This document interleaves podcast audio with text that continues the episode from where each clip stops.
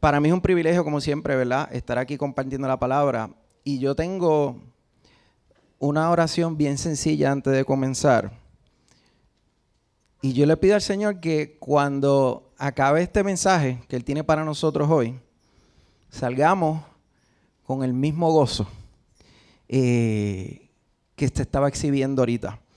Porque, y yo sé que eso es posible porque el gozo del Señor no es un gozo emocional. No tiene que ver nada con emociones, no es nada externo, tiene que ver con una convicción del corazón. Y ese es el gozo, ese es el gozo que es nuestra fortaleza. Amén. Eh, pues hermanos, acabamos de celebrar obviamente Semana Santa y para algunos es una tradición ir a la iglesia en esa semana. Algunos van solo esa semana, pero no, no son de los que están aquí. Aquí somos gente que, que seguimos batallando, ¿no? Algunos han escuchado esa historia tantas veces que, que a veces parece que se han vuelto inmunes al mensaje de esa historia. Otros, espero que la mayoría, que todos los que están aquí, pues quizás entendieron y vieron algo nuevo, algo que los tocó profundamente, algo que los ayudó a, recordar ese sacrificio de Jesús. Eh, porque miren, tanto cristianos como no cristianos se conocen esa historia. Hasta los ateos conocen los highlights de esa semana. Todo el mundo se lo sabe. ¿Ok? ¿Qué es lo más importante de esa semana? Bueno, que Jesús murió por nuestros pecados, que resucitó al tercer día que venció la muerte y ganó la salvación para nosotros. Eso es lo más importante, ¿verdad? Es una historia espectacular, la más grande de todos los tiempos. La pregunta que yo quiero hacer hoy, y, vamos a ver si está la presentación por ahí, es, ¿y ahora qué? Le había hecho un cambio, pero fue error mío, no fue error de Willy. Willy es un duro, Willy no tiene nada que ver aquí. El título de esta, de esta predicación es Soy libre y ahora qué. ¿Y ahora qué? ¿Qué pasa? Que yo, como dice mi hermana Carla, ¿qué se supone que haga con esa información? O sea, yo estoy partiendo de la premisa de que creemos que lo que pasó en esa semana es verdad. Porque una cosa es conocer la historia, otra cosa es creer en la historia. Eh, y estoy partiendo de que creemos que Jesús fue un hombre de verdad, que murió, que resucitó, ¿verdad? Que hizo lo que dice la palabra que hizo. Pero ¿qué hago con esa información? Y una respuesta común a esa pregunta puede ser, eh, bueno, pues yo creo, vamos a ver si esto está funcionando aquí. Yo creo que tenemos que hacer lo que dice la Gran Comisión. En Mateo 28 y 19, 20 sabemos que Jesús le dijo a los discípulos antes de partir, pues por lo tanto vayan y hagan discípulos de todas las naciones, bautizándolos en el nombre del Padre, del Hijo y del Espíritu Santo. Enseñen a los nuevos discípulos a que obedezcan todos los mandatos que les he dado y tengan por seguro esto, que estoy con ustedes siempre hasta el fin de los tiempos. Eh, y eso es una buena respuesta a la pregunta. Pero yo quiero llamar la atención a una porción específica de la Gran Comisión. Y es la porción que dice, vamos a ver, no me está respondiendo. ¿Ok? Si me puede, ahí. Ahí dice que enseñaron a los discípulos a obedecer todos los mandatos que les he dado. ¿A cuánto le gusta la palabra obedecer? ¿A cuánto le gusta obedecer? Vamos a ser honestos. ¿A cuánto le gusta obedecer a su papá y a su mamá? A mí no siempre me gustaba. A veces yo buscaba la manera de zafarme. Este, y como cristianos a veces lo hacemos también. Eh, ahora, la pregunta que yo quiero, yo espero que al final se estén, sigan riendo como se están riendo ahora. Estamos empezando. Este, la pregunta que yo quisiera que nos hiciéramos hoy es, ¿conocemos esos mandatos que dice ahí? O sea, si nosotros nos consideramos discípulos, ¿cuántos aquí se consideran discípulos del Señor? ¿Estamos siguiendo esos mandatos? Podemos pararnos aquí, levantar la mano derecha y ponerla en el corazón. Yo declaro que estoy siguiendo los mandatos de Jesús. Nadie tiene que contestar. ¿Ok? Acuérdense que todo lo que digan puede ser usado en su contra, como dirían los abogados. Y tengo uno muy cerca que me enseñó. Eh, los otros días yo tuve una conversación con mi hijo Misael. A mí me encanta hablar con mis hijos y, siempre busco la manera, de alguna manera ahora, de otra, de hablar eh, no solamente de las cosas que a ellos les gustan, sino de las cosas del Señor. y yo le, y yo le decía a Misael, imagínate que tú hayas cometido algo atroz, algo horrible, un crimen que, que, estás condenado a muerte, a cadena perpetua, a la silla eléctrica. Olvídate, tu futuro está sellado, que eso es horrible lo que viene para encima. Y de momento, tu abogado te dice, Misael, te tengo una noticia. Alguien acaba de pagar por todo lo que tú hiciste. Eres libre no vas a ir a la silla eléctrica, no vas a morir. Te quitaron esa condena. Y, yo le decía a Misael, si eso pasara, piénsalo por un segundo. ¿Cómo tú te sentirías con respecto a esa persona que tú no conoces? Y él me dice, no, papi, yo me sentiría agradecido.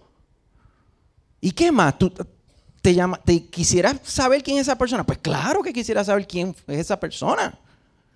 ¿Escucharías a esa persona? Claro. Ese fue Cristo. Y yo no sé, yo una vez escuchaba a un pastor y, últimamente como lo he estado escuchando más, decir, no toda la gente que está en la iglesia se va a salvar. Y esa, y esa frase es bien fuerte. Y dice, ¿cómo es posible? Bueno, porque es que lo que salva no es ir a la iglesia. Ah, pero es que yo hice mi oración. Yo me paré al frente y hice la oración pero lo creíste en tu corazón. La palabra dice que son dos cosas, es confesar con la boca y creerlo en el corazón. Yo creo realmente. Oye, y esto, es, esto, esto no es para usted nada más, esto es para mí. Yo, yo simplemente estoy dando algo, comunicando algo. O sea, yo no estoy aquí porque ya yo lo gané todo. Eh, conozco a Jesús de verdad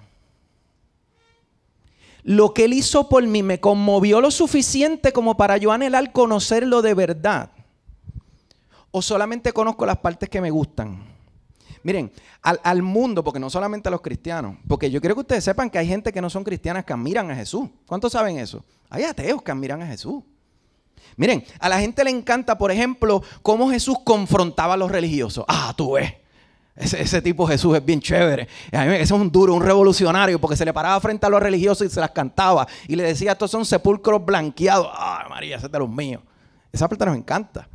Nos encanta cómo tiró las mesas patas arriba cuando entró al templo. Ah, tú ves, ese individuo era un revolucionario. Yo quiero aprender. Yo, esa parte a mí me gusta de él.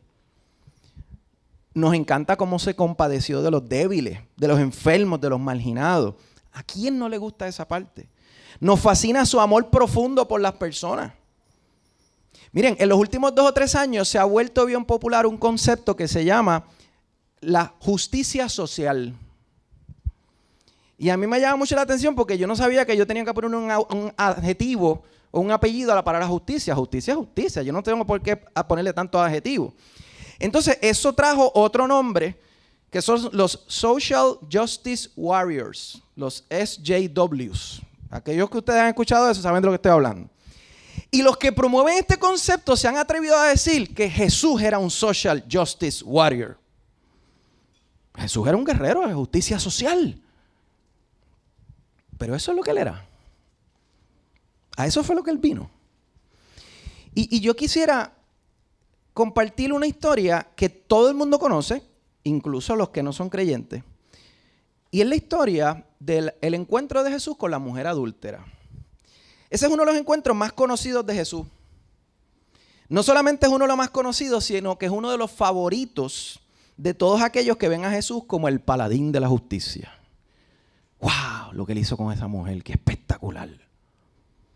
Y yo quisiera, ¿verdad?, traer un poquito de trasfondo para entender mejor el contexto de esta historia, de este encuentro y su significado. Y vamos a ir, yo quisiera, eh, yo no sé cuántos de ustedes están conscientes que en el pueblo judío tenía sobre 600 leyes, mandamientos, era una cosa impresionante. Y había unas leyes específicas sobre el matrimonio. Y había unas consecuencias cuando se violaban esas leyes. Y miren lo que dice, por ejemplo, vamos a ver si pasa por aquí, si no, pues confío en mi hermano eh, Willy que siga ayudándome. Este, ok, Dice, si un hombre es sorprendido durmiendo con la esposa de otro, los dos morirán. tanto el hombre que se acostó con ella como la mujer. Así extirparás el mal que haya en medio de Israel. Si en una ciudad se encuentra casualmente un hombre con una joven virgen ya comprometida para casarse y se acuesta con ella, ¡eh! dale para atrás, que no he terminado, eh, llevarán a ambos a la puerta de la ciudad y los apedrearán hasta matarlo. Y, vamos a ver algo aquí interesante. Vemos que la ley exigía castigo para ambas partes, no solamente para la mujer, para los dos. Y solo en, el caso de una mujer virgen comprometida se exigía que los apedrearan. En el caso de adulterio no especificaba la manera en que iban a morir. Sí decían que iban a morir los dos. Otro dato importante es que desde antes que ocurriera este encuentro de Jesús con la mujer adúltera, los fariseos llevaban mucho tiempo buscando agarrar a Jesús diciendo algo que lo pudiera incriminar, algo para que ellos lo pudieran acusar. Y previo a este encuentro, Jesús había estado enseñando durante la fiesta de los tabernáculos, que era una de las fiestas más sagradas del pueblo judío, una fiesta que duraba siete días, ¿ok? Eh, y él había estado enseñando durante esa semana. Y vamos ahora a, ese encuentro, eh, sigue al, próximo, ¿ok? Y dale a la próxima para empezar a leer lo que dice esta historia. Dice en Juan, en el capítulo 8, comenzamos a leer en el versículo 1. Jesús regresó al monte de los olivos, pero muy temprano, a la mañana siguiente, estaba de vuelta en el templo Pronto se juntó una multitud y él se sentó a enseñarles. Mientras hablaba, los maestros de la ley religiosa y los fariseos le llevaron a una mujer que había sido sorprendida en el acto de adulterio y la pusieron en medio de la multitud. Vamos, vamos a ver esto. Lo primero que vemos es que Jesús, acuérdense que él había estado enseñando durante la fiesta de los tabernáculos. Fue al monte de los olivos a descansar, ¿verdad? Gracias, Carlos. Eh, y pero dice que tempranito el regreso a qué? A seguir enseñando. A hacer lo que él vino a hacer. Tengan presente que Jesús tuvo bien poco tiempo enseñando. Su ministerio duró tres años. Jesús no tenía tiempo para perder. Él salió tempranito, voy a empezar a enseñar otra vez en el templo. Y de repente, fíjense que dice, mientras hablaba, él fue interrumpido. Y yo estoy seguro que la interrupción no fue, con permiso Jesús. Dicen algunos, algunos estudiosos que ellos vinieron arrastrando a esa mujer. Traten de imaginarse este cuadro. Jesús está haciendo lo que su padre le pidió que hiciera. Él está enseñándole a las vidas en el templo. Y vienen estos individuos, por no decir otra palabra, con esta mujer arrastrándola. Mira, este, Jesús, tengo que decirte algo aquí, pum, y es como que, pero, pero, pero ven acá, pero, ¿qué es esto? Ellos lo interrumpieron. Vemos a unos religiosos que, convencidos de que Jesús era un falsante, ellos no les importaba interrumpir un momento tan importante en un lugar sagrado como lo era el templo. Y eran los religiosos y los maestros de la palabra. Pero vamos a seguir. Ahora la próxima, Willy. Dice, maestro, le dijeron a Jesús, esta mujer fue sorprendida en el acto de adulterio. La ley de, Moisés manda apedrearla. ¿Tú qué dices? Intentaban tenderle una trampa para que dijera algo que pudieran usar en su contra, pero Jesús se inclinó y escribió con el dedo en el polvo. Y una pregunta que no sé cuántos se han hecho es, ¿y dónde está el hombre? Porque para que haya un adulterio hacen falta dos personas. Pero aquí trajeron a la mujer. ¿Y por qué no lo trajeron él también? ¿Por qué apedrearla en caso de adulterio? Si la ley decía que solamente era en caso de que fuera una joven virgen comprometida, ¿será que es que ella era una joven virgen comprometida? Eso fue lo que pasó, pero no, no lo especifica. Mira, ¿por qué no estaba el hombre? Quizás se escapó, quizás salió huyendo antes que lo agarraran. Quizás simplemente fue tan sencillo como que, mira, era más fácil arrastrar a una mujer físicamente que a un hombre que quizás era grande, yo no sé. Pero lo importante no es eso. Lo importante no es por qué no trajeron al hombre. Lo importante es que a ellos no les importaba tanto la ley como buscar una excusa para acusar a Jesús. A ellos no les importaba. Porque si no, hubiesen sido más cuidadosos a la manera en que se presentaron. Ellos lo que querían, ellos estaban hasta aquí ya de Jesús, de este Jesús que estaba alterando a la gente, que estaba haciendo milagros. Hay que parar a este individuo. ¿Y cuál era la trampa que querían tenderle a Jesús? Pues mira, era bien simple. Si Jesús recomendaba no castigar a la mujer, lo iban a acusar de violar la ley de Moisés. Pero, escuchen esto, si recomendaba apedrearla, lo iban a acusar de sedición.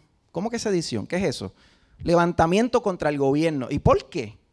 Escuchen esto, porque en ese tiempo quien tenía autoridad para ejecutar prisioneros era el gobierno romano, no era el pueblo judío, que estaba bajo el mando del gobierno romano. Mire lo que dice el capítulo 18 de Juan, si puedes ponerlo, este, Willy. En ese momento los judíos llevan a Jesús al, palacio del gobernador y Pilato, sale a verlos y les dice, dice, así que Pilato salió a interrogarlo, ¿de qué delito acusan a este hombre? Si no fuera un malhechor, respondieron, no te lo habríamos entregado. Pues llévenselo ustedes y juzguenlo según su propia ley, les dijo Pilato. Nosotros no tenemos ninguna autoridad para ejecutar a nadie, objetaron los judíos. Así que estos religiosos juraban que tenían el plan perfecto. Y yo, ahora es que lo vamos a agarrar. Porque no importa lo que él conteste, lo que él diga, lo vamos a acusar. Ellos, ellos, ellos pensaban que lo tenían ahí ya con las manos en la masa. Y volvemos otra vez, dale al próximo Willy. Volviendo a donde estábamos, mira, hay otro detalle interesante. Jesús no les respondió inmediatamente. Miren esto que interesante. Él acababa de ser interrumpido. Sigan la historia. Y dice, él, él, no les contestó inmediatamente, él no les dijo, mira, pero ¿qué les pasa a ustedes? Ustedes no ven que yo estoy enseñando. Dice que él se inclinó, ¿ok? Y escribió. O sea que si él se inclinó es porque posiblemente él estaba de pie dando unas enseñanzas. Pero vienen estos individuos y él, yo, ¿verdad? Y esto soy yo imaginando, ¿verdad? Yo con mi imaginación. esto no, esto no, no digan que esto está en la palabra, por favor. ¿Ok? Pero yo imagino que él hizo como que, en serio, yo tengo que bregar con esta gente. Yo no tengo tiempo para esto. Déjame seguir aquí. El foco de Jesús estaba en la enseñanza. Estos individuos lo estaban interrumpiendo. Nadie sabe lo que estaba escribiendo en la arena. ¿Y saben qué? Eso tampoco es importante. A veces yo, y me incluyo, a veces pasamos tanto tiempo, ah, pero ¿qué habrá escrito? Hay gente que dice, no, estaba escribiendo la lista de los pecados de esa gente. Eso no hay manera de saber con exactitud lo que estaba escribiendo, pero saben que eso no es lo importante en la historia. Jesús estaba ocupado haciendo lo que él había venido a hacer y estos individuos lo interrumpieron. Vamos a seguir al final de la historia, Willy. Como ellos seguían exigiéndole una respuesta, él se incorporó nuevamente y les dijo, muy bien pero el que nunca haya pecado, que tire la primera piedra. Luego volvió a inclinarse y siguió escribiendo en el polvo. Al oír eso, los acusadores se fueron retirando uno tras otro, comenzando por los de más edad, hasta que quedaron solo Jesús y la mujer en medio de la multitud. Entonces Jesús se incorporó de nuevo y le dijo a la mujer, ¿dónde están los que te acusan? Ni uno de ellos te condenó. Ni uno, Señor, dijo ella. Yo tampoco, le dijo Jesús. Vete y no peques más. Y aquí una de las cosas que vemos es que validamos lo que les comentaba sobre la interrupción y cómo Jesús se sentía al respecto. Porque dice que los fariseos tuvieron que seguir insistiendo, exigiendo una respuesta. Ellos sabían perseverar. Eso hay que dársela. Eran perseverantes. Pero claramente Jesús no le estaba haciendo caso. Ellos tuvieron que exigirle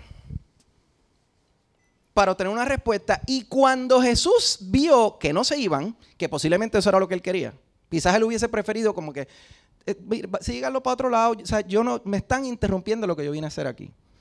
Pero dice que cuando Jesús ve que siguen insistiendo, pues él se incorpora y dice, muy bien. Y yo me imagino que, volvemos, eso es mi imaginación, es como que, mi modo, tengo que darles una lección a estos individuos aquí. Yo no quería hacerlo, yo no quería hacerlos quedar en ridículo, ¿verdad? Pero no me están dejando otra opción. yo soy imaginando, no estoy diciendo que así fue que él lo dijo, pero ustedes saben que a mí me gusta dramatizar las cosas. Entonces, él se levanta y les contesta. Un dato interesante es que según la ley, escuchen esto que interesante, los primeros en tirar la piedra, fíjense que él dice, el que esté libre, el que nunca haya pecado, que tire la primera piedra. Miren, en la Biblia no hay nada por casualidad. Según la ley, los primeros en tirar la piedra en casos donde eso era lo que se requería, debían ser los testigos del crimen o la violación. Por la, por la próxima, Willy.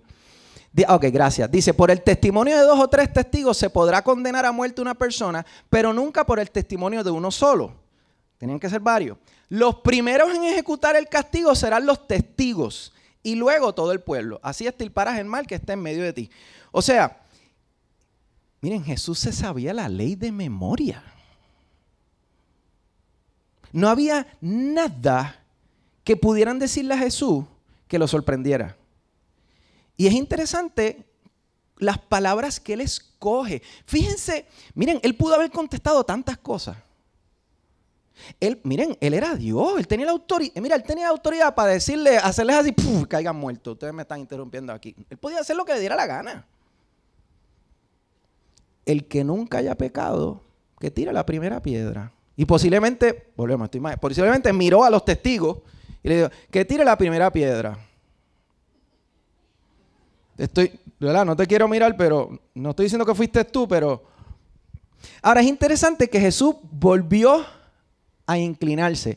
Y hay unos estudiosos que dicen, y esto me estuvo interesante, que posiblemente Jesús quería darle un chance a que ellos tuvieran un examen de conciencia y meditaran sobre lo que le acaba de decir y, que, y darles el break que, que ellos mismos cayeran en cuenta y se fueran. Y es interesante que los primeros que se fueron, las personas de mayor edad, tiene lógica, usualmente, digo usualmente, pues hay excepciones, las personas de mayor edad tienden a ser más sabias, ¿verdad? Y, esos fueron los primeros que se marcharon. Y por ahí, pues, los demás se fueron yendo, ¿verdad? Finalmente todos se retiraron y quedó la mujer con Jesús en medio de la multitud. O sea que, acuérdense que ya de por sí había una multitud allí. Él estaba enseñando.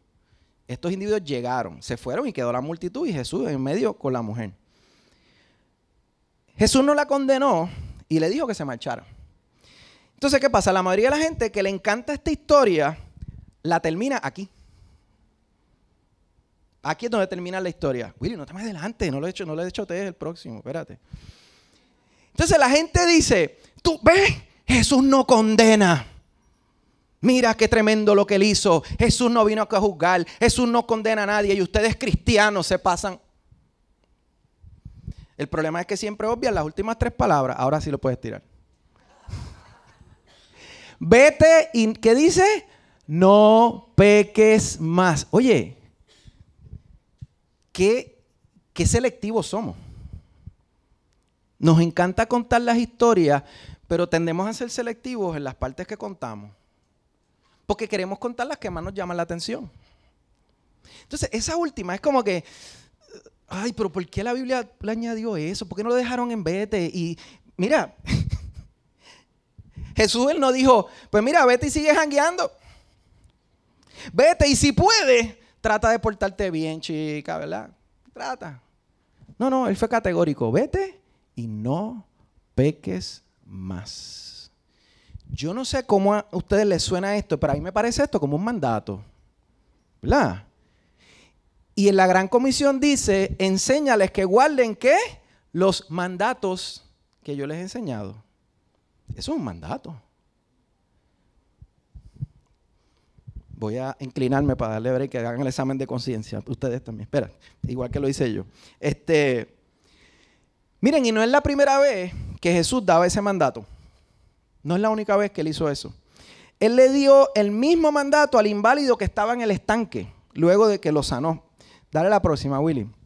En Juan 5:14 dice, después de esto Jesús lo encontró al inválido en el templo y le dijo, mira, ya has quedado sano, no vuelvas a pecar no sea que te ocurra algo peor. Aquí le añade algo interesante. Aquí no solamente le dice no vuelvas a pecar, no peques más, le añade una advertencia. Te puede pasar algo peor. Ustedes han escuchado como que te va a ir mal, si no me haces caso te va a ir mal, te va a ir peor. A nadie le dijeron eso así los padres. Eh, algo peor. ¿Qué puede ser peor que estar inválido y tener una enfermedad física? una enfermedad espiritual. Esto yo no lo tengo aquí escrito, pero ¿ustedes se acuerdan de cuando, Jesús estaba predicando en esta casa y los amigos trajeron, bajaron por el techo al amigo paralítico? Otra historia que todo el mundo conoce. Ah, eso estuvo espectacular. Ahora, ¿cuáles fueron las primeras palabras que salieron de la boca de Jesús cuando bajan el amigo dice la palabra que él vio la fe de estos amigos. ¿Y qué fue lo que dijo? Tus pecados son perdonados. Es como, yo no sé cuánto les parece raro eso. Es como que, wow, wow, wow, pero ¿qué tienen que ver los pecados? O sea, mi amigo está paralítico. Yo lo que quiero es que tú lo sanes. Pero eso no fue lo primero que hizo Jesús. Porque yo te tengo una noticia. El propósito principal de Jesús no fue ser un guerrero de justicia social. No fue quitar el hambre eh, física. No fue sanar las enfermedades físicas. Él hizo eso y es algo que nosotros debemos ayudar a hacer. Pero esa no fue, su misión principal.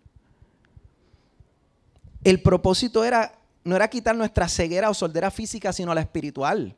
No era quitar nuestra cojera física, sino la espiritual. No era librarnos de la muerte física, sino la espiritual. Por eso es que lo primero que él hace, ahora miren qué interesante, más adelante nosotros nos enteramos que la, salvación viene por qué? Por fe, por gracia, ¿verdad? Antes de él decir tus pecados son perdonados, él dice, él vio la fe de esos amigos y le dice, tus pecados son perdonados. Después es que los fariseos, ah, pero el único que tiene el poder de perdonar pecados es, Dios. Y dice, bueno, y volvemos. Me imagino que es como que, ay, qué mucho yo tengo que bregar con esta gente. Está bien, ¿qué es lo que tú quieres? Que yo te muestre quién yo soy. Pues para que ustedes vean que el Hijo del Hombre tiene el poder para perdonar de, de pecado, yo le digo a este varón, levántate y anda. Ese no era el fin principal. Todos eso eran señales visibles para que creyéramos quién Él era. Pero la misión tiene que ver con nuestra alma y nuestro corazón, no con nuestro cuerpo físico. Así que Jesús nos está haciendo una advertencia con respecto al pecado. Una advertencia que hace Pedro en su segunda carta, capítulo 2, versículos 20 al 22. Y este es fuerte, así que prepárense, volvemos. Hago un disclaimer. Esto no son mis palabras, esto lo dice la Biblia. Dice, si habiendo escapado de la contaminación del mundo por haber conocido a nuestro Señor y Salvador Jesucristo, vuelven a enredarse en ella y son vencidos, terminan en peores condiciones que al principio. Más les hubiera valido no conocer el camino de la justicia que abandonarlo después de haber conocido el santo mandamiento que se les dio. Volvemos a hablar de los mandamientos. Y esto es el Nuevo Testamento. Aquí no pueden decir, no, esa es la vieja ley. Aquí estamos hablando del Nuevo Testamento. En su caso, ha sucedido lo que acertadamente afirman estos proverbios. Se me hace difícil hasta, leer esto. El perro vuelve a su vómito y la puerca lavada a revolcarse en el lodo. Yo, pensé varias veces si poner este versículo o no, pero como está en la palabra, no lo escribí yo. Y puede que alguno piense, Eduardo, pero es que nadie es perfecto. Vamos a pecar de alguna manera u otra. O sea, tú no puedes pretender, tú no me digas a mí, Eduardo, que desde que tú te convertiste tú nunca has pecado. Claro que sí. Más veces de las que quisiera aceptar. Pero una cosa es pecar y otra cosa es pecar deliberadamente. Y para los que no entiendan esa palabra de domingo, pecar a propósito, a sabienda o u otra cosa es pecar porque no he renovado mi mente y mis hábitos. Pablo decía, era bien famoso por decir, yo hago lo que no quiero. O sea, Pablo pecó después de su encuentro con Jesús. Aquí el punto no es eso. Ahí no está diciendo, Jesús no está diciendo, Él no le dijo, vive una vida perfecta de adelante, mujer ese no peques más tiene, tiene una profundidad que es importante que entendamos. Yo te estoy dando una oportunidad porque estos individuos te iban a matar. Ahora, ¿qué tú vas a hacer de ahora en adelante con esta oportunidad? ¿Qué tú vas a hacer con tu vida? ¿Cómo tú vas a pensar, a hablar, a caminar? cómo tú te vas a, manejar con el resto de las personas a tu alrededor. Miren, la muerte y resurrección de Jesús borra nuestros pecados ante el Padre, pero no elimina nuestra naturaleza humana y no elimina las tentaciones de nuestra vida. En la oración del Padre nuestro no dice, Señor, quita las tentaciones de mi vida, dice, no me dejes caer en tentación. ¿verdad? Yo no sé, pero yo entiendo que lo que está diciendo ahí es, mm, te tengo una noticia, las tentaciones van a seguir. Pero hay una oración que yo le puedo hacer al Padre, no me dejes caer en ellas. Entonces, yo necesito entender que, y me acuerdo las palabras del pastor Rodolfo, la oración de salvación no es una varita mágica. Yo no sé cuántos de ustedes han escuchado la frase, dale a la próxima, Willy, garbage in, garbage out. ¿Han escuchado, verdad que sí? Y se usa para muchas cosas, usualmente se usa para las computadoras. Ah, pues tú puedes tener la mejor computadora, pero si los programas que le meten no sirven, lo que va a salir no, Pero lo mismo pasa con nuestra mente. Independientemente de la edad que hayamos tenido, tengamos cuando tenemos un encuentro real con Jesús, y la razón de por qué digo real, cuando yo digo un encuentro real, no es que me parece una oración con todo el respeto. Es que yo reconocí mi realidad pecaminosa y por gracia recibí su perdón y salvación. Es que cuando yo me encontré con la cruz, cuando yo me encontré con la figura de Jesús, yo dije, yo no merezco esto. Mi vida no ha servido hasta este punto. Y nunca voy a poder ser suficientemente bueno como para ganarme eso. Tiene que haber una realización en nuestra vida de esto. Y eso, es, eso, yo no lo sé. Eso es entre Dios y yo. Eso es acá interno en mi mente, en mi corazón. Pues independientemente de cuándo ocurrió ese momento, todos teníamos o tenemos un pasado antes de ese momento. Y yo creo que podemos estar de acuerdo en que durante ese pasado entró mucha basura a nuestra mente, a través de nuestros sentidos, sobre todo a través de nuestros ojos y de nuestros oídos. ¿Cuántos dicen amén a eso? ¿De la que sí? Mire, nuestra mente es como una computadora, la cual ha estado recibiendo una programación desde que nacimos. ¿Qué pasa? Si luego de recibir a Jesús como nuestro Señor de nuestra vida, no ponemos una nueva programación en nuestro hard disk, seguiremos produciendo los mismos resultados que antes.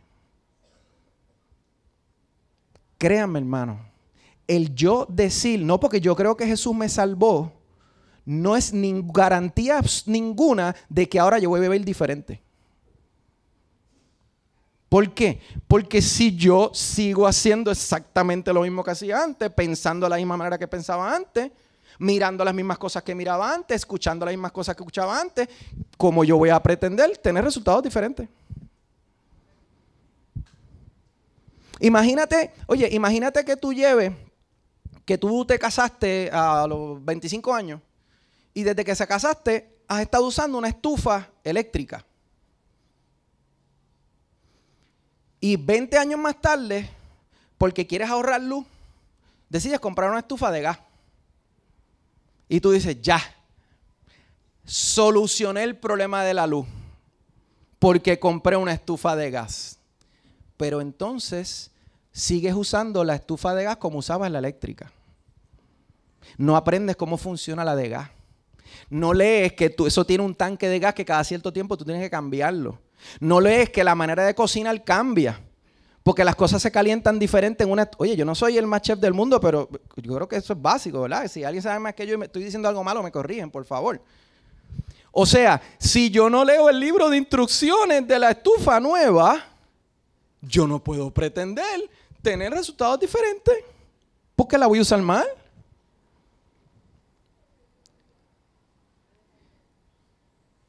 Mire lo que dice Josué 1.8. Dale a la próxima, Willy, por favor.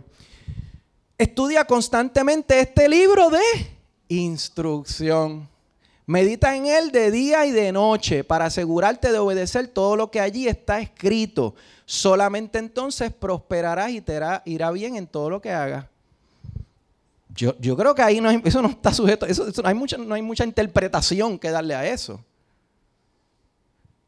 El Señor nos dio un libro de instrucción. Aquí está. Tú haces, y fíjate que mira, ¿sabes qué? Yo no necesito que me pusieras lo último, pero Él es tan bueno que te dice, ¿sabes qué? Si haces eso vas a prosperar y te va a ir bien. Pero hasta eso le añaden. Eh, ahora, dice, medita en Él solamente los domingos cuando la persona que traiga la palabra comparta esa porción. Medita en Él cuando vayas al grupo hogar una vez a la semana. Dice de día y de noche. Miren, yo me crié en una iglesia, ¿verdad? No voy a entrar en detalle de qué iglesia era. Y estuve en esa iglesia hasta los 17, 18 años. Pero durante esa época, ese tiempo, yo nunca leí la Biblia. Nunca. Y yo recuerdo cuando yo tuve el encuentro con el Señor, que yo dije, wow, yo nunca he leído este libro. Y yo tenía una Biblia, porque a mí me la regalaron de chiquito. Y, no estoy hablando de mis padres. Ok, esto no tiene que ver nada con mis padres. Y yo dije, yo creo que yo debería leer esto. no sé, porque si yo acabo de decir que Jesús es mi Salvador y Él es el personaje principal de este libro, pues yo debería leer esto. Y le pueden preguntar a Mara, yo parecía un nene chiquito cuando me empecé a enterarle un montón de cosas. Y yo, Mari, este bochinche que Jesús era primo de Juan. A mí nadie nunca había dicho esto. ¿Qué pasó aquí? miren, estoy diciendo transparente. Yo empecé a leerlo como un nene chiquito y yo, wow, pero ¿y por qué a mí nunca me explicaron esto? Ahora entiendo por qué aquella persona, miren, yo me acuerdo eh, cuando yo estaba pescando iglesias, como digo yo, fui a una iglesia donde este pastor dijo, dijo, porque todos somos malos. Y yo dije, ¿qué le pasa al loco este? Miren, yo me fui. Yo dije, ¿qué es eso? ¿Cómo que todos somos malos? Yo no quiero ir para esa iglesia más. Está loco, que ese no me conoce a mí. Pero yo no había leído la palabra. Yo no entendía lo que él estaba queriendo decir. Ahora te tengo que decir, ¿sabes qué? Todos somos malos. Yo soy el primero. Pero yo no lo entendía. Pues ¿cómo lo voy a entender si nunca lo había leído? Y por si alguno piensa que esto es una cuestión del Viejo Testamento, te voy a traer 2 Timoteo 3:16, Willy, la próxima. Toda la escritura es inspirada por Dios y es útil para enseñarnos lo que es verdad y para hacernos ver lo que está mal en nuestra vida, nos corrige cuando estamos equivocados y nos enseña a hacer lo correcto. Dios la usa para preparar y capacitar a su pueblo para que haga toda buena obra. Entonces, pienso que a veces nos complicamos la vida. Ah, ok, eh, sí, yo usaba a mi pastora, eh, pero, eh, pero, ok, ¿y qué hago? Empieza por leer el manual. ¿Y, cómo hago esto? ¿Cómo me capacito? Ahí está. ¿Cómo me preparo? Pero es que, pero es que si nunca la hemos leído. Miren, esto no es un regaño, créanme, porque hubo un tiempo en mi vida que yo no había leído absolutamente nada. Y todavía me falta por aprender un montón. Pero pero tengo una, un deseo, una curiosidad de seguir aprendiendo, porque mientras más uno la lea, más uno se da cuenta de la riqueza que hay en ese libro. Más uno se da cuenta que eso no es cualquier libro. Hermano, si alguno de ustedes es de los que dice, Eduardo, pero es que yo no peco porque yo no le hago daño a nadie. Te voy a decir lo que dice Santiago, no lo que digo yo. Santiago 4:17, próxima. Si ustedes saben hacer lo bueno y no lo hacen, ya están pecando. Disclaimer, no lo dije yo, lo dijo Santiago. Así que aquí hay, aquí hay dos cosas envueltas. Es qué yo debo dejar de hacer y qué yo debo hacer. Son dos cosas. Esto no es simplemente, miren, ustedes saben, miren, yo, yo era de los que me creía bueno cuando yo me estuve, en, la, primera vez que fui a un grupo hogar, yo, es que yo, yo soy bueno. Mira, yo nunca he matado a nadie. Yo no he robado. Claro, no entendía el verdadero significado de robar, pero yo no he robado. Yo no tengo vicio. Yo fui un buen hijo, saqué buenas notas. Me llevo bien con la gente. Yo soy bueno. Pero es que no es hasta que yo leo este libro que yo conozco cuál es la verdadera vara, cuál es la verdadera medida. Y entiendo que es una medida que jamás y nunca voy a alcanzar hasta que esté cara a cara con Él. Hay una porción que a mí me parece que resume este punto de una manera magistral. Y está en Filipenses 4, 8 a 9. Y yo sé que todos aquí lo han escuchado. Finalmente, hermanos, piensen en todo lo que es verdadero, en todo lo que merece respeto, en todo lo que es justo y bueno, Piensen otra vez en todo lo que se reconoce como una virtud y en todo lo que es agradable y merece ser alabado. Y miren esta palabra, practiquen todas las enseñanzas que les he dado, hagan todo lo que me vieron hacer y me oyeron decir, y Dios que nos da su paz estará con ustedes siempre. Y miren qué, poderoso este, esta porción de la palabra. Hay tantas cosas aquí en esta porción. ¿Cuántos de ustedes sacan tiempo para pensar? Hay un, hay un eh, posiblemente muchos de ustedes lo conocen, John Maxwell, que eh, fue un pastor y hoy en día es escritor. Eh, él es una de las autoridades en el tema del liderazgo, reconocido a nivel mundial. Y él dice que él tiene en su casa un thinking chair. Y que literalmente él saca un espacio de tiempo para pensar. Y puede ser que algunos estén diciendo, Eduardo, pero pensar en qué. O incluso algunos pueden estar diciendo, yo no tengo tiempo para estar pensando. Tengo mucho que hacer.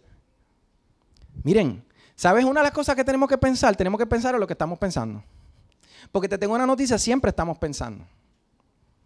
Lo que pasa es que no estamos conscientes de lo que estamos pensando. Yo sé que parece un trabalengua o una canción de rap o algo así, pero no lo es.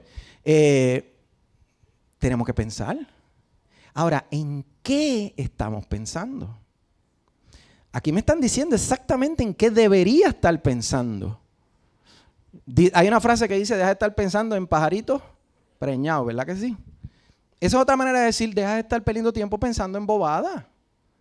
Piensa en cosas que sean trascendentales. Mira, piensa, piensa, ok, pensar en qué, Eduardo. Piensa, ok, ¿cómo estoy bregando como papá? ¿Cómo, cómo, ¿Cómo yo me evalúo como papá? ¿Cómo yo me evalúo como esposo? ¿Cómo yo me evalúo como miembro de la iglesia? ¿Cómo yo me evalúo en mi trabajo? ¿Cómo, ¿Cómo me está yendo con esta idea nueva, con esta instrucción nueva que aprendí? ¿Cómo me evalúa? ¿La estoy llevando a cabo? Pensar. Y no es pensar positivo. Esto es más que pensar positivo, es pensar en lo correcto. Cuando yo pienso en lo correcto, no me tengo que pensar en, preocupar en lo positivo. Es lo correcto. Cuando yo pienso en lo correcto, algo va pasando, hay una programación nueva que se va poniendo en mi hard drive y poco a poco va haciendo un override de lo. Ah, María, ¿viste las palabras que estoy usando? Los que saben de computadora deben estar diciendo, wow, ¿ok? Eso me salió ahí. Le vas haciendo un override al programa viejo. Pero te tengo una noticia, eso no va a ser de la noche a la mañana. No es de la noche a la mañana. Hay cosas que van a tomar tiempo. Por eso yo tengo que practicar todas las enseñanzas. Pero ¿cómo que practicar? Oye, porque al principio no te va a salir natural. O aquí a todos les sale natural levantarse a las 5 de la mañana a hacer el ejercicio. De la primera vez.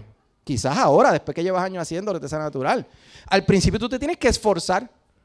Eso no es lo que le decían a Josué. Esfuérzate y sé valiente. Yo tengo que esforzar y, forzarme, porque no sale natural. Yo tengo que, sí, esforzarme a leer la palabra, Eduardo, pero eso suena como que, ay, a mí me debería gustar leer la palabra. Al principio no necesariamente. Y saben que no hay nada malo con eso. Si tú llevabas 30 años sin tú hacer eso, no, no te latigues porque ahora, ay, siento que soy tan pecador porque no tenía ganas de la Biblia. Hermano, hermana, eso es normal.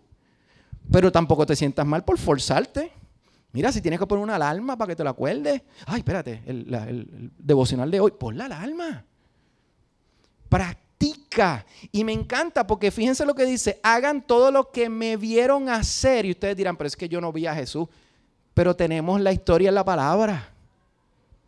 Yo sé lo que hizo Jesús porque yo lo he leído en la palabra. En otras palabras, yo te estoy diciendo que es posible porque yo te di el ejemplo. Yo te mostré cómo hacerlo.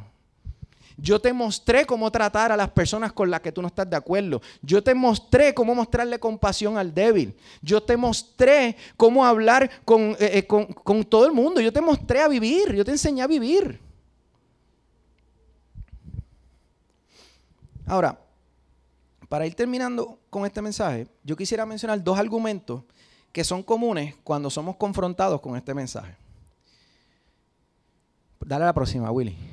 Uno de esos argumentos, dale a la próxima, es, es que es muy difícil.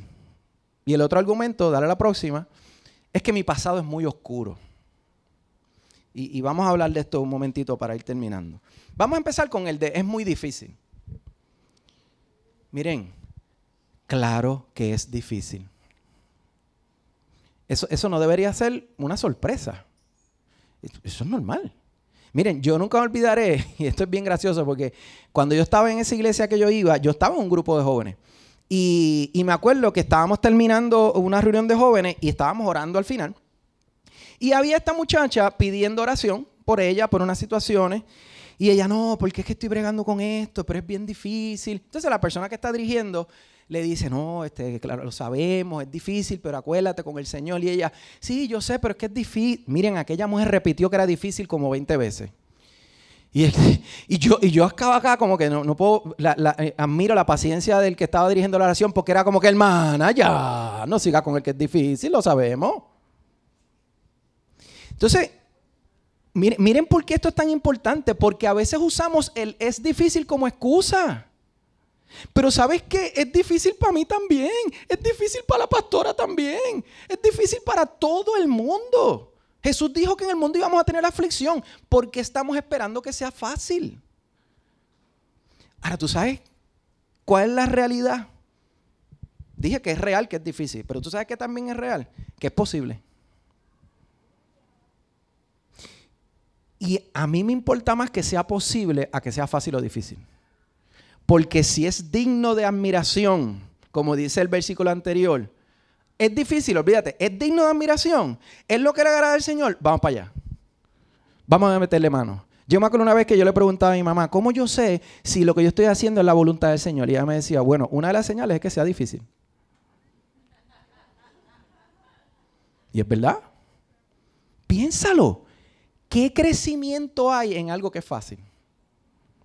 A mí me da a reír la gente que me dice, no, yo llevo trabajando ahí tantos años, chacho, pero yo hago ese trabajo con una mano amarrada por la espalda y con un ojo cerrado. Como si eso fuera algo espectacular. Y yo digo, a mí lo que me da es pena, wow. O sea, que tú llevas cuántos años sin crecer. Yo no le digo eso, lo estoy pensando acá. Pero, o sea, tú, entonces, me imagino que tú llevas siendo el mismo profesional de hace 20 años. ¿Qué crecimiento ha habido? Mis hermanos, tiene que ser difícil tiene que ser difícil. Ahora, ¿por qué es posible? Porque no estamos solos. Miren, no solamente tenemos a nuestros hermanos en la fe, tenemos líderes, tenemos mentores, tenemos pastores, pero lo más importante es que tenemos al Espíritu Santo próximo, Willy. Dice en Juan 14, 26, sin embargo, y esto lo dijo Joel ahorita, cuando el Padre envía al abogado defensor como mi representante, es decir, al Espíritu Santo, Él les enseñará todo y les recordará cada cosa que les he dicho. Ahora, ahí hay un secreto que yo no sé cuántos lo están viendo. Dice, y les recordará cada cosa que les he dicho. ¿Cómo Él me va a recordar algo que yo no sé? Que yo nunca he escuchado. Yo no sé cuánto habían visto esto. Para que el Espíritu Santo me recuerde cada cosa que me ha dicho, yo tengo que haberla escuchado. Y en este caso tengo que haberla leído. Y, pero ustedes saben por qué esto es una tremenda noticia. Porque, miren, yo no soy el tipo de persona, que yo te puedo decir, no, porque en segunda de Juan, capítulo 3, versículo, yo no soy ese tipo de persona. ¿De verdad? Pero yo a veces me quedo sorprendido cómo me vienen a la mente versículos para momentos clave. Yo no me sé quizás en dónde está, pero gracias a Google yo le puedo, ah, tú quieres saber dónde está, tranquilo, yo te voy a decir, yo lo voy a ah, mira, eso es en capítulo, para que no piense que me lo inventé yo. Pero ¿por qué, yo me, ¿por qué me vienen a la mente en ese momento? Porque el Espíritu Santo me lo recordó porque en algún momento lo leí.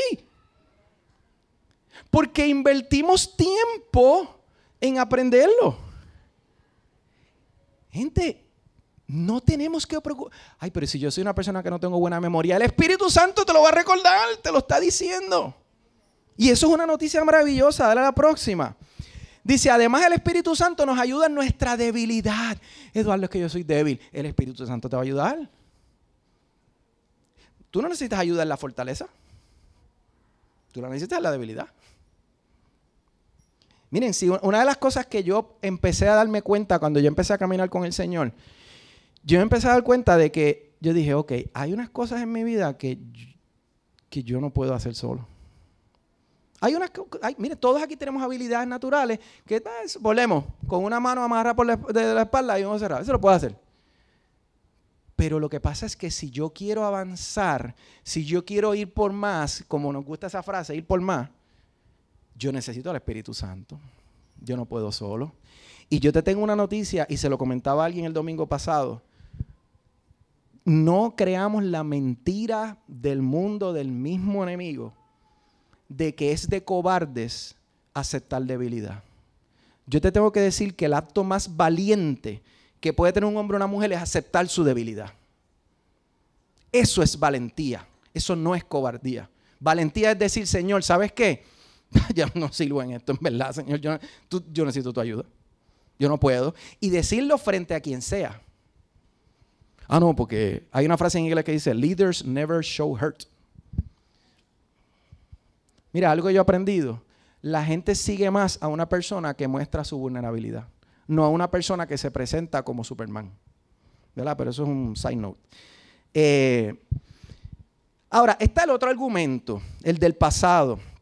Ay, Eduardo, es que yo hice tantas cosas malas en mi vida que no sé si pueda ser suficiente para compensar lo malo. O, no sé si, si a estas alturas yo pueda tener un impacto en la vida de otras personas. Y lo primero que te quiero recordar es que una vez Jesús te salva, Dios se olvida de tu pasado. Oye, no es que se borró, está ahí. Pero Dios nunca te lo va a recordar.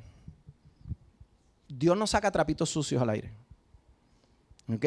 Esa no es la labor de, esa es la labor del enemigo. El otro es el que hace eso. ¿Ok? Ahora, si la preocupación nuestra es si aún todavía puedo aportar algo de valor en la vida de otra persona, yo te quiero hacer una analogía deportiva. Y yo sé que a algunos les va a gustar esto y espero que les haga sentido. Y aprovechando que ayer comenzaron los playoffs del NBA, voy a hacer una... Tranquilo, no voy a hablar de Boston, Joel, no. Quiero hacer un ejemplo del baloncesto. No, pero escuchen, gente, escuchen. Escuchen, porque aquí viene una parte práctica y yo le pido al Señor que nos llene de ánimo y de gozo y de esperanza. ¿Ok? Dale a la próxima, Willy. En juego de baloncesto, ¿ok? El juego, ve, pasándolas, tiene una duración próxima de 48 minutos, un juego de la NBA. ¿Ok? Se divide en cuatro cuartos de 12 minutos cada uno, próxima, y hay un receso luego del segundo cuarto, que es lo que le llaman el halftime. ¿Ok? Déjalo ahí, no lo pase. Eh, hay algo que se llama, que le llaman en el baloncesto, el porciento de tiros de campo. En inglés, el field goal percentage. Que dice cuán efectivo tú eres tirando al canasto. Si tú tienes un field goal percentage de 40%, quiere decir que de cada 10 tiros que tú haces, metes 4.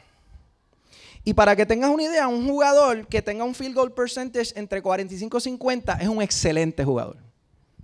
No tiene que tener 60, 75. 45 50 es un duro, es un bravo.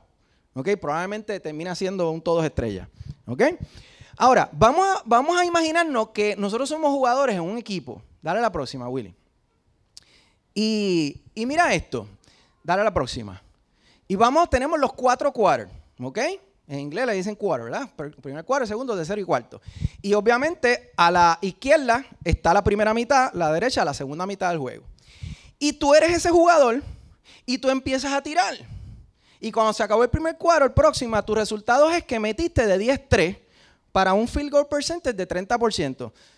Eh, Mm, como que no not looking good, ¿verdad?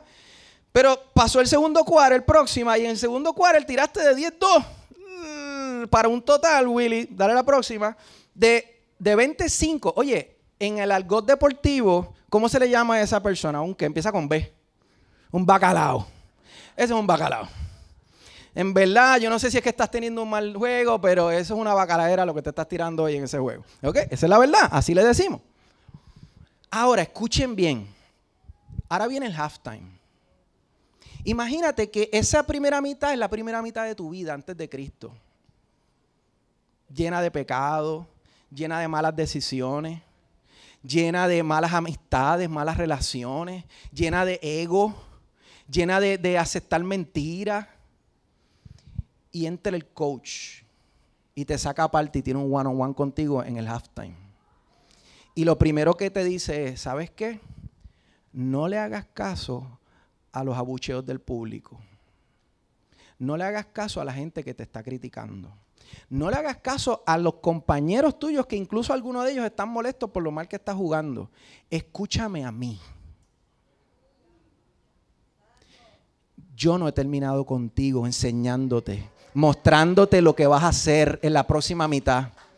Pero presta atención porque yo te tengo unas estrategias. Yo te tengo unas cosas que si tú las haces vas a cambiar la segunda mitad del juego. Pero tienes que hacerme caso. Tienes que bloquear tus oídos a todo lo que sea contrario a lo que yo te estoy diciendo, porque yo soy tu coach, no es el público. Viene el tercer cuarto, el próxima, oye, de 16.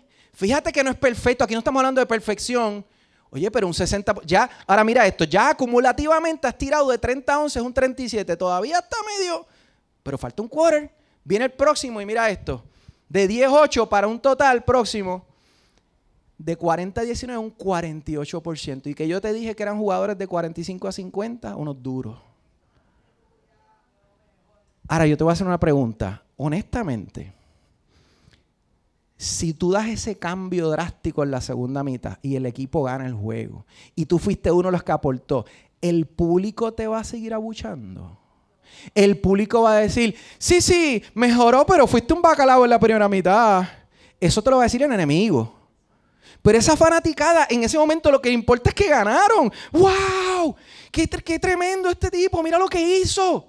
Y cuando llega el press conference, wow, ¿y cómo tú lograste? Y le van a preguntar, wow, tú empezaste la primera mitad, que si esto, ¿qué pasó? Los amigos nuestros del pasado, si nosotros estamos siguiendo las enseñanzas de Cristo, se van a encontrar con nosotros y nos van a preguntar, ven acá, ¿qué pasó que ahora en la primera mitad yo te conocía y tú eras un perlita, tú eras un piece of work? ¿Qué pasó en la segunda mitad? Que vino el coach y me sacó aparte y me dijo lo que yo tenía que hacer. Y le hice caso. Ahora, no hemos terminado. Ahora, digamos que tú seguiste tirando mal todo el juego. Pasó el tercer quarter, seguiste bacalao. Pero el coach decidía dejarte. No te sacaba. Y te deja hasta el final. Y aquí viene la parte que a mí me gusta. El juego está empate. Tú llevas jugando pésimo. Tu equipo tiene posesión de la bola. Faltan 10 segundos. Y el equipo contrario no te está galdeando, no te está defendiendo porque saben que tú has sido un bacalao todo el juego. saben quién tú has sido toda tu vida. Ellos no están esperando nada bueno de ti. Ellos no han esperado nada bueno de ti. Ah, olvídate de este tipo. Este tipo va a caer otra vez. Este tipo la va a embarrar otra vez. Si yo sé cuál es el pasado de esta persona. Entonces, el mejor jugador del equipo es el que tiene la bola. Pero hay dos que lo están galdeando. Y no encuentran cómo tirarla. Y él se da cuenta que estás tú solo. Nadie te está defendiendo. Y te pasa la bola. Cuando quedan tres segundos. Dos. Uno tiras la bola, próxima, Willy. Se acaba el juego y tú metiste el canasto ganador. ¿Quién en el público se va a acordar, te va a criticar el juego malo que tenía? Gracias a ti ganaron el juego. Nunca subestimemos lo que nosotros podemos hacer por una persona. Mira, y yo, quiero invitar a que te pongas de pie para ir terminando. Escucha esto. Si lo único que tú haces, imagínate que tú llevas toda una vida de pecado. Toda una vida. Y según tu estándar, tú te conviertes ya viejo. Que eso es relativo. Y lo único que tú haces, lo único de valor que tú haces en lo que te quedaba de vida, es presentarle el plan de salvación a una sola persona, pero esa persona luego se convierte en un evangelista y predicador de multitudes. ¿En verdad lo que tú hiciste no tuvo valor ante los ojos del Señor? ¿Tú crees que fuiste simplemente otro jugador más del juego? ¿O tú sembraste una semilla en el reino?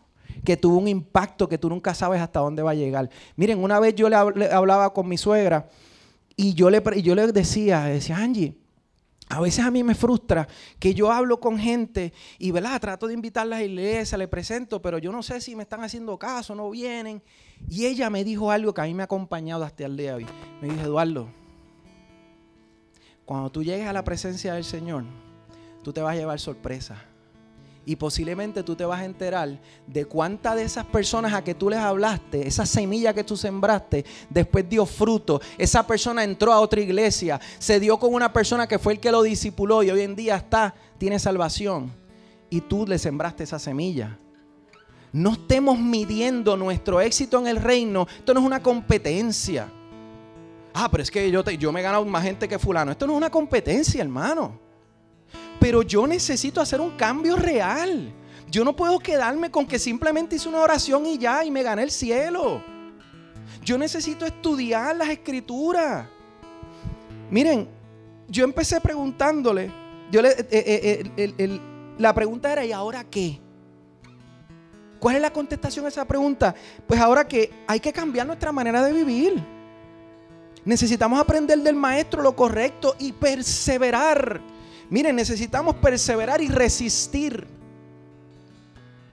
El Señor nunca nos dice, pelea con el diablo. Dice, resiste al diablo. Y Él va a huir de, de ti.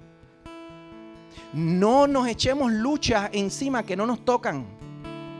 A nosotros no nos toca ni pelear contra el diablo, ni convertir gente. Porque la palabra dice que quien convence de pecado es el Espíritu Santo. Yo no soy el Espíritu Santo. Hasta donde yo sepa, yo no soy el Espíritu Santo. Ni ustedes tampoco. Ahora, mi trabajo, ¿sabes qué? ¿Cuál es? Es tirar la bola. Es seguir tirando la bola. Porque el juego no se ha acabado. Él todavía tiene obra que terminar con cada uno de nosotros.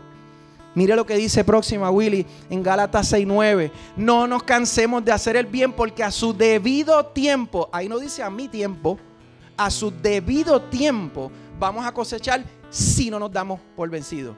¿Y qué es eso? Perseverar. Eso es otra manera de decir perseverar. No te quites. No le sigas creyendo las mentiras al enemigo. No sigas creyendo, creyendo que tú no eres suficiente. No, es, que, es que yo no tengo que ser suficiente. El que tiene que ser suficiente es Cristo. Yo lo que tengo que hacer es dejarme usar. Yo lo que tengo que hacer es abrir mi boca. Dale uno más, Willy. Dichoso el que resiste la tentación, porque al salir aprobado recibirá la corona de la vida que Dios ha prometido a quienes lo aman. Resiste. Ay, Eduardo, pero es difícil. Yo sé que es difícil. Miren, Pablo tuvo que estar bregando con un aguijón hasta el día que se murió. Yo no sé, nadie sabe a ciencia cierta cuál era el aguijón. Pero ustedes saben por qué yo creo que el Señor nunca le quitó el aguijón. Porque si se lo quitaba, él iba a creer que el duro era él. Hay cosas que nosotros necesitamos tener en nuestra vida para que nos recuerden que solos no podemos, que tenemos que depender de Él. Miren, si yo me pongo a contarte cómo fue mi semana,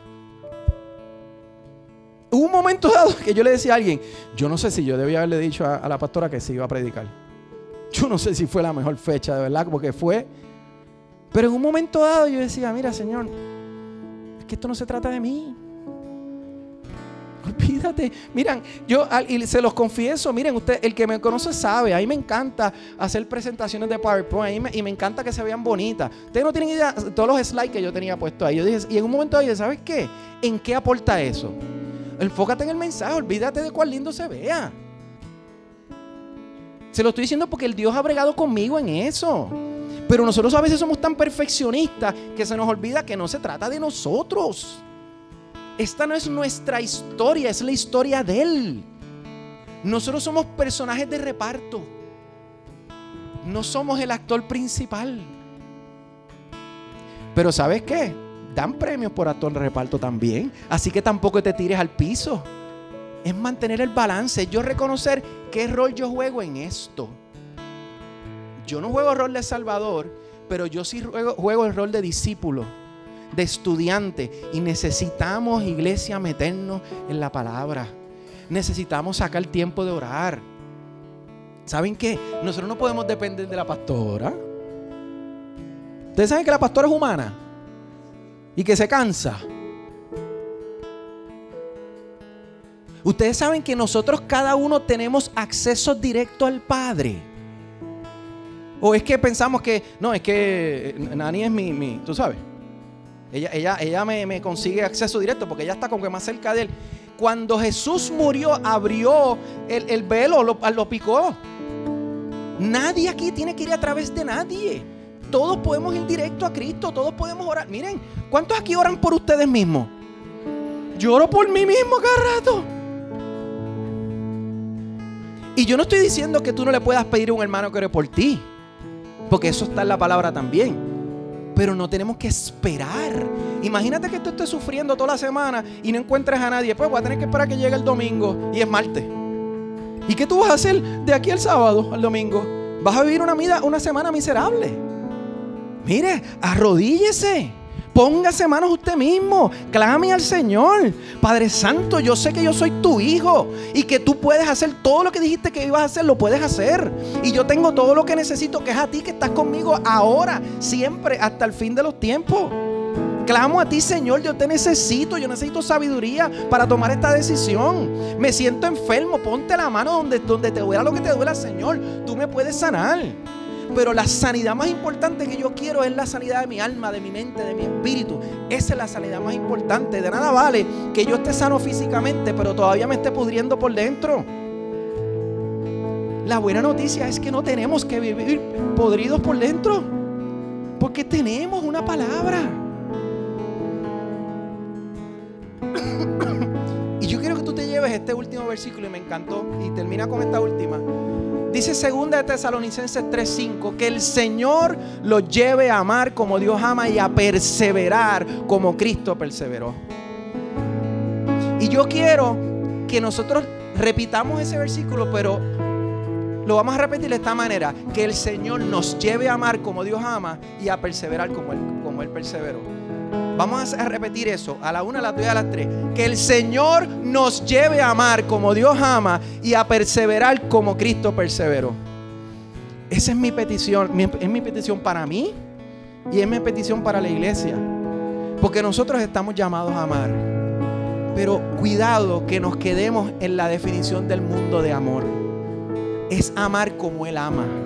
Y amar como Él ama envuelve decir la verdad, envuelve exhortar, envuelve confrontar en amor, envuelve orar por los demás, envuelve señalar las cosas que no están bien con amor y respeto.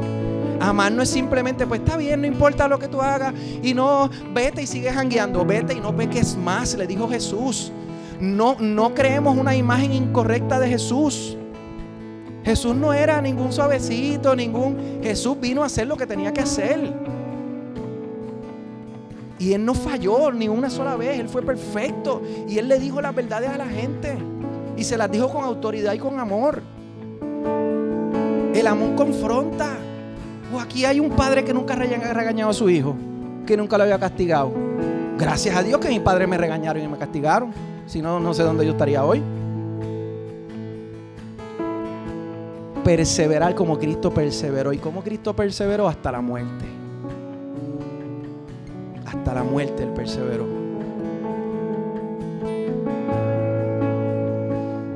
Y si morimos, morimos. Y si morimos, morimos. Porque yo no sé usted, pero yo sé para dónde yo voy. No le tengamos miedo, hermano. Ni a la muerte, ni a la persecución, ni a la crítica, ni a la burla. Todo eso Jesús lo soportó por ti por mí le debemos, lo menos que debemos hacer es escuchar su palabra, es conocer su palabra. Pero no podemos seguir con la misma programación de antes. No le pasemos la mano al pecado, iglesia. Estamos viviendo unos tiempos demasiado de complicados para nosotros pasarle la mano al pecado, para no ser ejemplo para los demás, para que la gente vea en nosotros un jugador que tuvo un encuentro con ese coach en, en halftime y cambió por completo su juego, que sea evidente.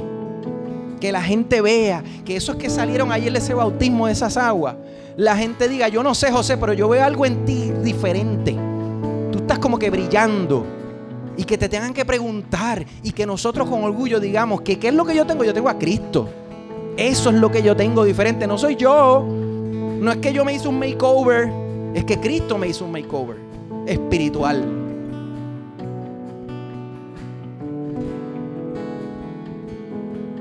Cierra tus ojos ahí, iglesia. Yo quiero que tú te exhorto, te pido, te invito, clamo y ruego que tú medites sobre estas palabras. Que meditemos todos, Señor. Padre, tú me confrontaste con estas palabras, Señor. Y mi deseo es que tenga el mismo efecto para mis hermanos, Señor. No para culpar, no para hacer sentir mal, sino para levantar, sino para traer esperanza, sino para que podamos entender que no estamos solos, sino para que podamos entender cuál es nuestro rol en esta película, en este juego. Y que lo podamos jugar a la mejor de las capacidades. Y sabemos que lo podemos hacer, Padre, porque tú estás como coach guiándonos a cada paso del camino. Hoy yo te pido por aquellas personas, Padre, que piensan que se le ha ido la guagua. Que piensan que a esta altura no hay nada de valor que puedan aportar. Y yo quiero decirle a esos hermanos que el juego no se ha acabado el, timbre final no ha sonado. Y mientras tengamos vida, nosotros tenemos que aportar. Y yo te pido, Señor, que tú les hables al corazón de cada una de esas personas que en esta hora todavía tiene duda de lo que tú puedes hacer a través de ella o de él. Yo te pido, Señor, que, que tú los inundes de amor, de esperanza, de confianza, de convicción. Y yo pido, Señor, yo te clamo, que hay alguien aquí que reconoce que aunque alguna vez hizo una oración para aceptarte, quizás no había convicción en su corazón. Yo te pido que tú pongas convicción hoy. Yo no te voy a pedir, hermano, que pases al frente si eres una de esas personas. Porque esto es entre tú y el Señor. Esto es entre yo y el Señor. Ahora sí clamo al cielo, sí clamo al Padre. Que la convicción sea tan fuerte que tú tengas que abrir la boca que tú tengas que ir a donde alguien a decirle, necesito que ahora me ayudes a caminar, porque lo que acaba de hacer el Señor en mi vida es tan grande que yo necesito abrir la boca, yo necesito contárselo a alguien. Yo quiero caminar, yo quiero conocer a esa persona que, tomó mi lugar en la, en la cruz. Yo quiero conocer a esa persona que me salvó, que me liberó. Yo quiero conocer sus palabras. Dime por dónde empiezo. Muéstrame, ayúdame, guíame. Padre, yo te pido que, eches toda, todo ego que pueda haber en este momento fuera, Señor. Padre Santo, que podamos tener la humildad de aceptar nuestra debilidad, nuestra vulnerabilidad. Que levantemos la mano y decir, Señor, yo no puedo solo.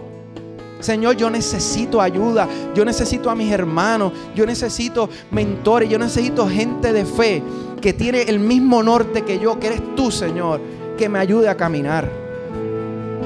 Oh Señor Padre, pon convicción nueva, pon fuego Señor. Padre, que no podamos resistirnos Señor ante lo que tú estás haciendo. Padre, yo te pido que cierre nuestros oídos a las mentiras. Yo te pido que cierre nuestros oídos, Señor, a lo que el mundo ofrece, Señor. Porque no importa cuán atractivo se vea, jamás y nunca va a darme lo que solo tú me puedes dar, Señor. Padre, yo te pido a aquellos que somos líderes veteranos ya caminando años en el Señor. Señor, yo te pido que nos den la valentía de ir a donde ese hermano o esa hermana que quizás se ha desviado un poco y poder en amor con la autoridad del Espíritu Santo, no la nuestra, Señor, y poderlos ayudar a enderezar, Señor. Padre, a los que somos padres, te pido que podamos hacer eso con nuestros hijos, Señor. A quienes amamos, Señor, que podamos ayudarlos a mantenerse en el camino, Señor. Sabemos que no es fácil, Señor. Pero a nosotros no nos importa que sea difícil, Señor. Nos importa que tú estés con nosotros, Señor. Gracias, Padre Santo. Gracias, Señor. Gracias en el nombre de Jesús, Padre. Yo te pido todo esto, Señor. Si hay alguien que necesita oración, eh, quiero despedir a los que están en Facebook. Gracias. Llama, no te quedes callado. Hay gente que va a orar por ti. Visita nuestra iglesia. Estamos aquí todos los domingos. Te queremos abrazar. Dios te bendice.